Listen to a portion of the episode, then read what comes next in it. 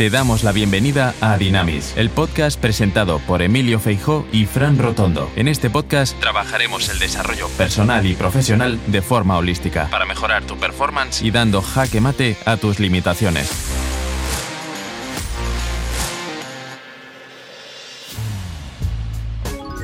Muy buenos días a todos, muy buenos días Fran, bienvenidos al podcast número 6 de Dynamis. La idea de hoy es responder las preguntas que quedaron del podcast anterior y comenzar a preparar de una u otra manera el ingreso a una temática que realmente la venimos viviendo hace más de 25 años, les diría, en Argentina y veo que de una u otra manera se replica aquí en España. Antes que nada, me gustaría darle la bienvenida, los buenos días al señor Fran Rotondo. Muy buenos días a todos, muy buenos días Emilio. Bueno, hemos llegado al podcast número 6 y solo queda agradecer el camino transitado hasta aquí con los podcasts, a toda la gente que nos viene volcando con su granito de arena aportes, mensajes de, felicitaciones, de sigan así, dudas que van surgiendo y bueno, eso es lo, lo lindo de este espacio y lo que queremos generar. Con respecto al podcast anterior, Emi, habían quedado un par de disparadores referidos a la resiliencia, que eran los siguientes. ¿A quién le sirve la resiliencia? ¿A los colaboradores o a las empresas? ¿Y para qué se genera? A su vez, ¿Se puede trabajar o vivir sin ella? Y vamos a tomar la resiliencia con un concepto macro que sería adaptarse a los cambios, fundamentalmente. Es decir, la persona que es resiliente, que, practica esta, esta filosofía, sabe muy bien cómo adaptarse a los cambios y cómo irse adecuando a los distintos cambios que se generan dentro del entorno, dentro del escenario a donde se mueven. Si nos volcamos netamente a la parte empresarial y barra en la parte comercial, la resiliencia juega un papel fundamental en este rol. ¿Por qué motivo?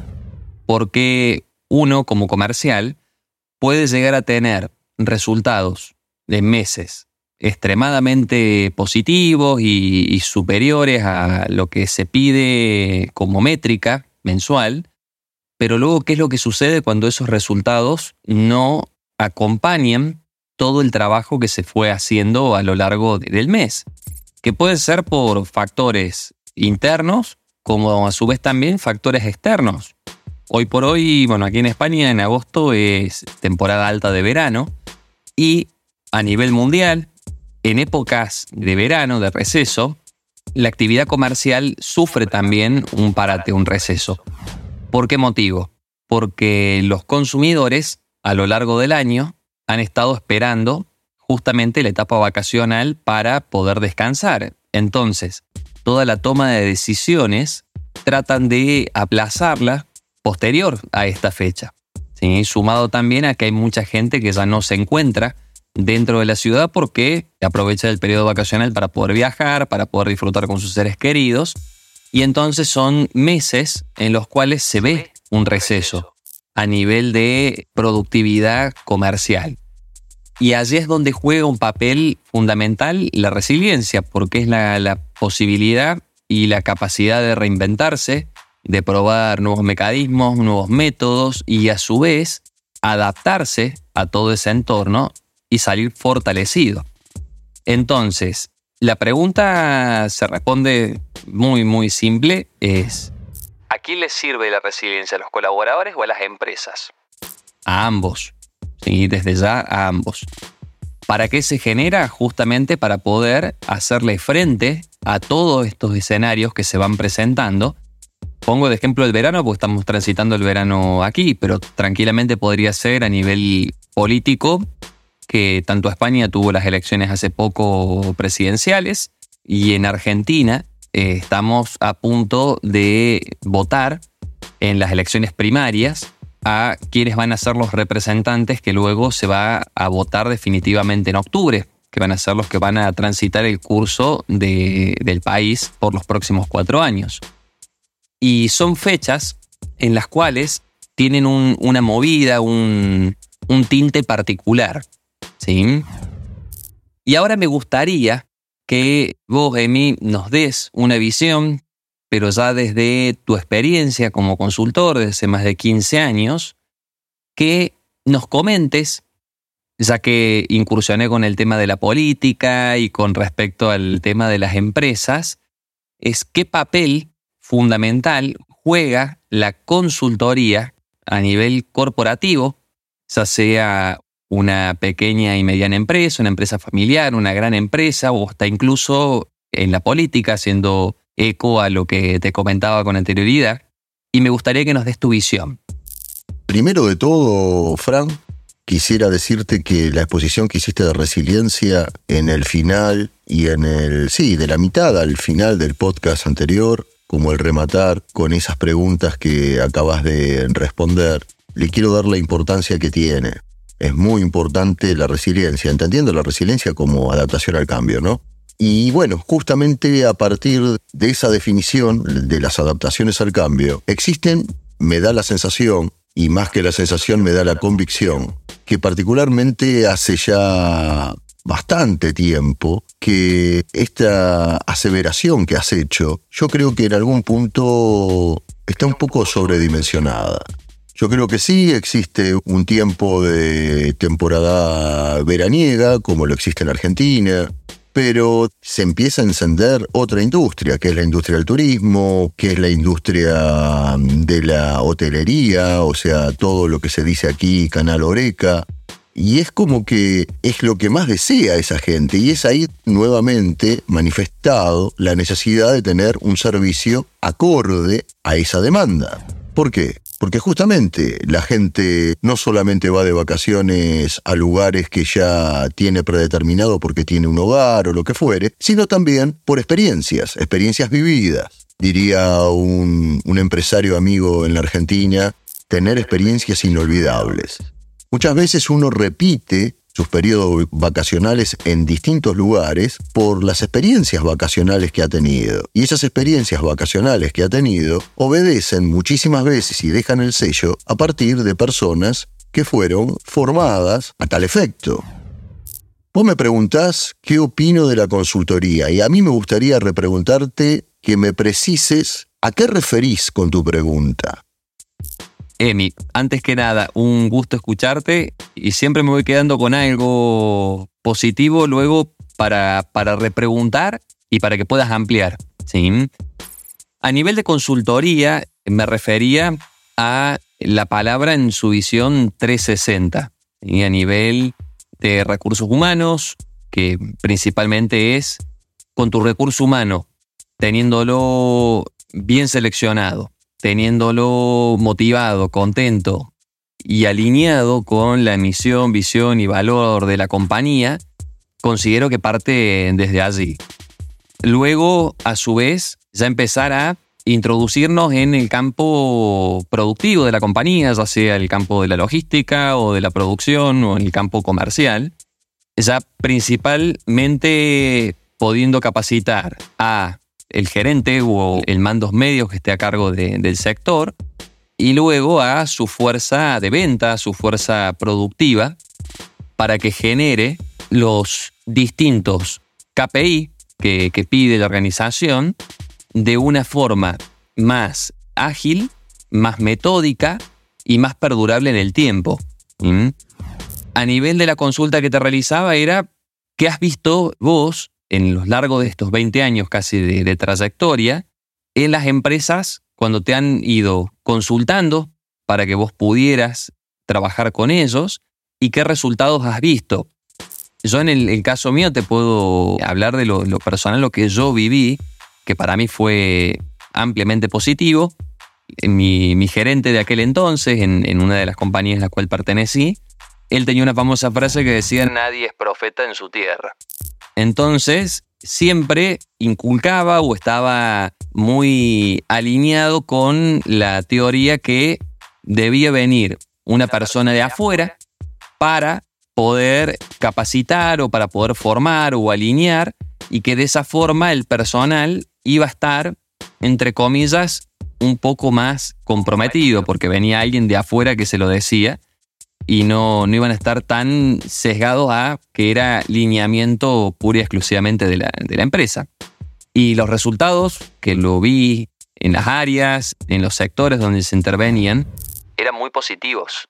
Se ampliaba la, la producción, veías equipos de trabajo mucho más motivados y trabajando en una sinergia que anterior a eso no se veía, porque también un poco lo del el rol del consultor es ir combinando todas las áreas que la componen de la compañía para darle la importancia que se merece a cada una. Porque si uno está metido dentro del sector comercial, lo que se escucha es netamente, es el área más importante de la, de la compañía. ¿Y, ¿Y quiénes lo dicen? Los que están ahí adentro. Luego los que están en el área administrativa te dicen es el área más importante de la compañía porque sin nosotros no, no podemos hacer una buena gestión de los fondos, la liquidación de los proveedores y si vas a recursos humanos te dicen es el área más importante de la compañía porque sin nosotros todo lo demás no funcionaría. Y un poco el consultor es empezar a combinar y resaltar la importancia que tiene cada una de esas áreas y que en definitiva todas componen a la empresa. Y sin una no sería la misma empresa, no funcionaría de la misma forma. Entonces eh, se empezó a notar o se empezó a ver que todas las áreas trabajaban bajo el mismo lineamiento y el mismo propósito desde la actividad o el, lugar que les tocaba. Entonces, un poco la, consulta era eso, ¿qué es lo que viste vos en tu experiencia referido a la parte interna? Las asesorías tienen distintos formatos, y nombraste la política, que todo político, más menos, de una manera u otra en campaña, está coachado, entendiéndose coachado como que está preparado a nivel oratoria, como que está preparado a nivel fundamentos de cuáles son los caminos que tiene que seguir en sus discursos para poder lograr que el electorado termine siendo seducido por ese discurso. Después podemos discutir si es cierto, si no es cierto, es harina de otro costal, dado que ya después cada uno se tiene que hacer cargo. Esto mismo pasa cuando haces un coaching o una formación en ventas. Vos le das las herramientas, los orientás por el camino a partir de las fortalezas que tiene esa empresa o ese producto y después, bueno, está en la persona, en este caso en la empresa, poder cumplir con lo pautado, con lo pactado, con lo prometido en el caso del político, en su discurso, y en el caso del comercial, o en el caso mismo del dueño de la empresa, porque hay muchas veces que hay empresas que son unipersonales, que de repente cumplan con lo prometido. Lo pueden decir muy lindo, lo pueden presentar a nivel marketing maravilloso, pero si después no cumplen, es como que de repente no, no es un problema de asesoramiento, sino que es un problema de, de respaldo y de falta de contenido sustentable en el tiempo de lo discursado, ¿no? En un momento me nombraste empresas que tengan recursos humanos con un sentido de pertenencia desarrollado, con compromiso, bien seleccionados, que tengan todo un aparato productivo aceitado, que tengan todo lo que son las áreas administrativa, logística, de marketing, de fidelización al cliente, de postventa, aceitada. Bueno, son todas empresas que particularmente tienen resueltos sus problemas, por lo menos mayoritariamente. Dicho esto, me voy a agarrar ahora de lo último que dijiste para poder centrarme en la pregunta en sí. Y yo te lo voy a llevar al llano, te lo voy a llevar a la vida. ¿Cuántas veces te ha pasado con amigos, te comparten su opinión o vos compartís tus inquietudes, tus dudas, tus problemáticas, sobre todo en la época de la adolescencia, sobre todo en la época de la posadolescencia, de esa rebeldía innata, y te han dado, no sé si la palabra son consejos, pero sí te han dado ideas, te han dado respuestas a muchas preguntas que vos te hacías. ¿Y cuántas veces a vos y a toda la audiencia les ha pasado que tanto los padres o sea, tanto el papá como la mamá, dicen, falta que venga alguien de afuera para decirte lo mismo que te dije yo y lo hagas. Pero cuando te lo digo yo, es como que me lo pones en duda, me lo cuestionás. Aquí pasa exactamente lo mismo. Es como que de repente siempre una visión externa, partimos de una, una visión o una preconcepción de duda ya sea porque entiendo que mis padres me lo dicen por algún interés en particular, ya sea sobre protección, ya sea querer llevarme por el camino que hicieron ellos, ya sea por trasladarme sus vivencias a mí. En cambio, lo veo desde una persona externa y, y no... No tengo ese preconcebido concepto de me lo dicen por algo. Me lo dicen simplemente porque es lo que creen y es como, como que resulta más creíble. Lo escucho en otra sintonía, lo escucho en otra voz, lo escucho con otras palabras, tal vez más empáticas con lo que yo quiero escuchar, más que con lo que realmente significa la respuesta en sí misma. Y cuando esto mismo lo llevas a las empresas, pasa muchísimas cosas de esto que los dueños te terminan diciendo, ¿vos me crees que yo esto que vos estás logrando lo vengo trabajando hace 5 o 6 años y no lo vengo logrando? Y vos lo venís a decir con otras palabras, lo venís a presentar con otro ayorne, lo venís a decir mezclado un poco desde lo técnico, un poco desde lo coloquial, y estamos logrando resultados que realmente yo no había logrado solo. Yo creo que ese paradigma es muy sencillo y no, no es mérito de la consultoría externa en sí misma por tener poderes ocultos o por poseer las respuestas a las preguntas o las soluciones a los problemas que tienen las empresas en general sino que justamente empieza y se termina ahí nomás. Es justamente una mirada totalmente empática, uno hace un diagnóstico, descubre muchísimas de las cosas que a priori el, empresario que te contrata te presenta, pero con la otra campana también. Entonces vos lo que haces es un licuado, lo, lo conjugás, lográs o buscas lograr, digo lográs porque realmente tengo la, la bendición que en 15 años de consultoría me ha tocado, me ha tocado licuar el discurso del empresariado con las vivencias de los colaboradores y se elaboran planes, métodos de trabajo, discursos, entrenamientos sustentables en el tiempo siempre, ¿no? Porque la gente te mide hasta cuánto esto va a durar, porque esto es cultural, etcétera, etcétera, etcétera, y lográs resultados. Pero esto porque, insisto, nadie es profeta en su tierra, diría este mentor tuyo, y aquí es lo mismo, es puro y exclusivamente eso. Pero dijiste algo en el medio de esos dos extremos y que no me gustaría dejar pasar. Dijiste existen las áreas de recursos humanos, las áreas eh, de logística, de producción, de ventas, o sea, comercial, marketing, etcétera, etcétera, etcétera. Que cada una tiene su importancia. Y ahí me gustaría ponerle énfasis a, a eso. Si existen es porque son importantes. Si existen es porque son necesarias. Y si son necesarias, yo creo que tenemos que hacer una ecuación muy sencilla están explotadas al máximo. Y cuando digo explotadas al máximo es, ¿se le está sacando el mayor provecho a esas áreas? Porque cuando uno piensa en asesoría, piensa en ventas. Y cuando uno piensa en ventas, piensa en el área comercial. Y lo que no termina de entender, que el área comercial es una consecuencia de todas esas áreas que las rodean. Ya sea que la empresa sea de producción, ya sea que la empresa sea de logística, ya sea que la empresa no tenga plano directo con una venta de servicios, sino que tenga que sí o sí estar soportada por 5, 6, 7, 8, 9, 10 áreas.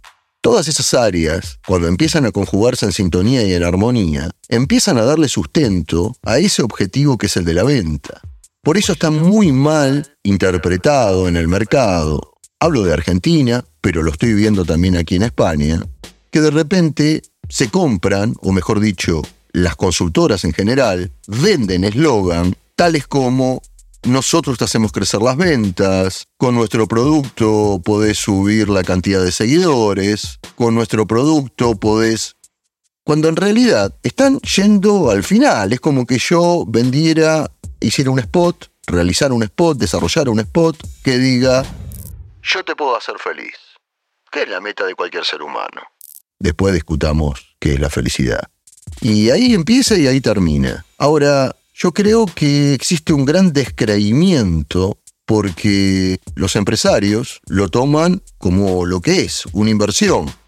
Pero a priori, ese sentimiento, porque en definitiva inversión-gasto, no solamente es una acción en sí misma, que si te da rédito es inversión y si cae en saco roto es gasto, sino que también es una forma de sentir. A priori es un gasto. Entonces, me tenés que convencer que es una inversión, que no es un gasto, que no sos más de lo mismo, que vos sos diferente al resto. Vos como consultor, vos como consultoría, ¿por qué vos vas a lograr que yo crezca las ventas? ¿Por qué vos vas a lograr que yo tenga el mejor talento y retenido, y fidelizado, y conquistado? ¿Por qué vos vas a lograr mi mejor performance a nivel productivo o a nivel desarrollo administrativo. ¿Por qué vos vas a motivar a mi área de administración cuando las áreas de administración no están acostumbradas a trabajar bajo objetivos, sino bajo parámetros operativos repetitivos, en el cual los terminas desgastando y uno lo ve impactado en el área pública, pero si vos vas a las áreas administrativas de las empresas privadas, te vas a dar cuenta que su rostro te habla y te dice mucho más que sus palabras, que realmente siempre es lo mismo, a veces con mucho más trabajo, más atareados, a veces menos atareados. Pero de divertirse ni hablar, de disfrutar ni hablar. Es como que todo pasa por hacer, lograr y sacarse trabajo de encima. Porque hoy estamos a cierre de mes, porque hoy estamos a principio de mes, porque hoy estamos a mitad de mes, porque el área de compras lo miden por eh, lo que consiguió y rota, pero si consiguió algo rentable y no rota, eh, el área de compras está haciendo las cosas mal. Y ahí es donde empezamos a generar todo un trabajo interdisciplinario en el cual podría estar un rato largo hablándote de cómo se empiezan a conjugar todas las áreas para lograr ese ansiado final que es aumentar las ventas, posicionarse en el mercado, pero si vos no tenés áreas interdisciplinariamente unidas, armónicas, comunicadas, motivadas, sabiendo cuál es el norte, conociendo cuál es el norte, conociendo cuál es el camino a dónde ir, es muy difícil, muy difícil que logres esas ventas. Es muy difícil que esas ventas estén sustentables. Y es muy difícil si todo esto no está subrayado con gente que tenga compromiso. Dicho esto, las consultorías son súper importantes, pero son importantes primariamente porque el empresario en sí mismo realmente quiere mejorar la situación real y actual de su empresa. Si no tiene esa decisión y si considera que las cosas como están están bien y no pueden estar mejor y no pueden estar mucho mejor, son reacios, son reacios a las consultorías. ¿Por qué? Porque aparte, esto son famas que se van bregando y que se van sembrando a lo largo del tiempo. Hay mucho vende humo. En Argentina, ¿no? creo que en España se dice lo mismo, creo que se entiende en, en España vende humo. Entendiendo vender humo como decís cosas y, y después no las cumplís. Me voy a remitir a Argentina. Políticos. Todo lo que te dicen o el 90% de lo que te dicen después no lo plasman. Y yo como sé que esta consultora no es parte de esa misma calaña, de gente que te dice A, B o C, los contratás, Coba Nueva barre bien, todo bárbaro, pero después los tenés que sustentar en un contrato de un año y es humo. Es humo, no, no logra, es más. Hay algunas cosas que yo tenía armadas y me las desarmaron. Entonces vos caes con tu librito y le decís, mira, yo tengo 25 años de, experiencia, acá están mis, mis referencias, pero no te conozco. Y yo cómo sé si no sos lo mismo. Y con esto me gustaría, creo, terminar de responderte. Hay muchas empresas, muchas empresas sobre todo, y son las que más me apasiona ponerle énfasis, que son las empresas pequeñas o medianas, las empresas familiares. La espalda económica financiera de estas empresas no es la misma que la de las empresas grandes. Entonces, ¿qué pasa? Las empresas grandes, ¿qué es lo que hacen? Buscan se referencian con las empresas de su escala y te dicen, mira, tengo un conferencista o tengo un asesor que ha trabajado y te mencionan y te tiran por la cabeza 5 o 10 mega empresas a nivel internacional mundial y nadie pregunta de honorarios, simplemente han tenido un buen paso por ahí y estas empresas grandes tienen la espalda, tienen la respuesta económica financiera que estábamos hablando y ni preguntan si los honorarios son altos, ya lo dan por hecho y los contratan. En cambio, las empresas pequeñas, medianas, lo que he detectado, lo que he detectado, que se manejan por confianza. ¿Qué significa esto? Y mira, yo tengo un primo que tiene un vecino que me recomendó tal o cual asesor o tal o cual formador, porque lo que quieren es formar, lo que quieren es aumentar sus ventas. No entienden que es una consecuencia, entienden que quieren aumentar sus ventas y lo quieren hacer antes de ayer, no mañana, antes de ayer. Y como el primo del vecino, del amigo, se lo recomendó y es relativamente accesible desde lo económico, contratan cada personaje. Lo único que hace esto es alimentar y alejarnos a nosotros más aún de una trayectoria, de un profesionalismo, porque nos meten a todos en la misma bolsa. Al igual que muchas de ellas contratan gente por referencias, por referencias de amigos, de primos, de vecinos, en vez de generar un proceso lógico de contratación, de filtro, de entrevista, de análisis psicológico, todo eso, estas empresas creen que está solamente destinado para las empresas consagradas económica y financieramente hablando. No sé si te respondí, Fran. Impecable como siempre, Emi. Muchísimas gracias por compartirnos tu visión. Ha sido sumamente enriquecedor. Y me gustaría, para ir cerrando y dejar como disparador en el próximo podcast, hacer una analogía. ¿sí?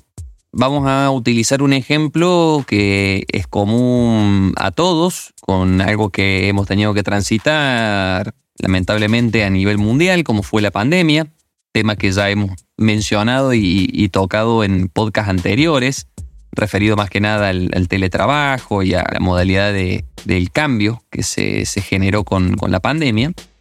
Pero ahora bien, la analogía me gustaría hacerla desde otro punto, el punto de vista médico. Me acuerdo cuando surgió, lo que se hablaba todo el tiempo por parte de los especialistas era la sintomatología.